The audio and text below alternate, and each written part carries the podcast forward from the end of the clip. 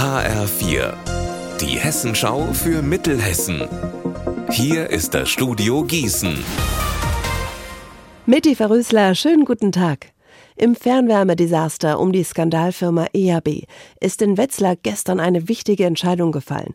Das Stadtparlament hat einstimmig beschlossen, dass die Stadt weiterhin die Gasrechnungen des insolventen Energieanbieters begleichen soll. Dafür legt sie bis Ende März 180.000 Euro zur Seite. Alexander Gottschalk, das ist ja eine Menge Geld, mit dem die Stadt Wetzlar hier für ein Privatunternehmen einsteht. Das auch noch pleite ist. Warum macht sie das überhaupt? Naja, die Stadt hat im Grunde keine Wahl.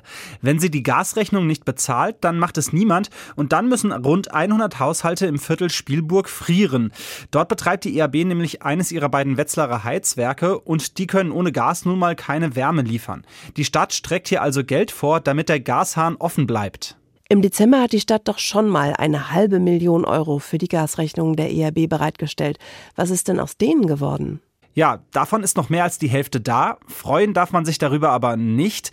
Das Geld ist nur übrig geblieben, weil das zweite EAB-Heizwerk im Westend so kaputt ist, dass es gar keinen Sinn ergeben hätte, da noch Gas hinzuliefern, weil das Heizwerk eh keine Wärme hätte produzieren können. Die Stadt will als Ersatz jetzt eine eigene neue Heizzentrale im Westend aufbauen. Bis die da ist, müssen sich die Anwohner dort aber weiter mit mobilen Heizgeräten durchschlagen. Wie gut kann man in Gießen feiern gehen? Das will jetzt ausgerechnet die Gießener Stadtverwaltung herausfinden. Heute startet eine Online-Umfrage, die sich vor allem an junge Leute richtet.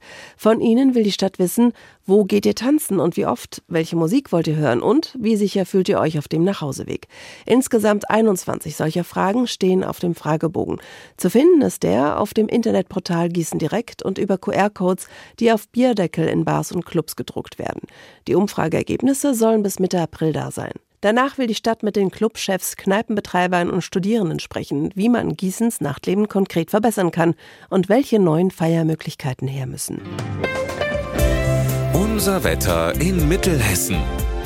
Je später der Tag, desto größer das Regen- und Schneeregenrisiko.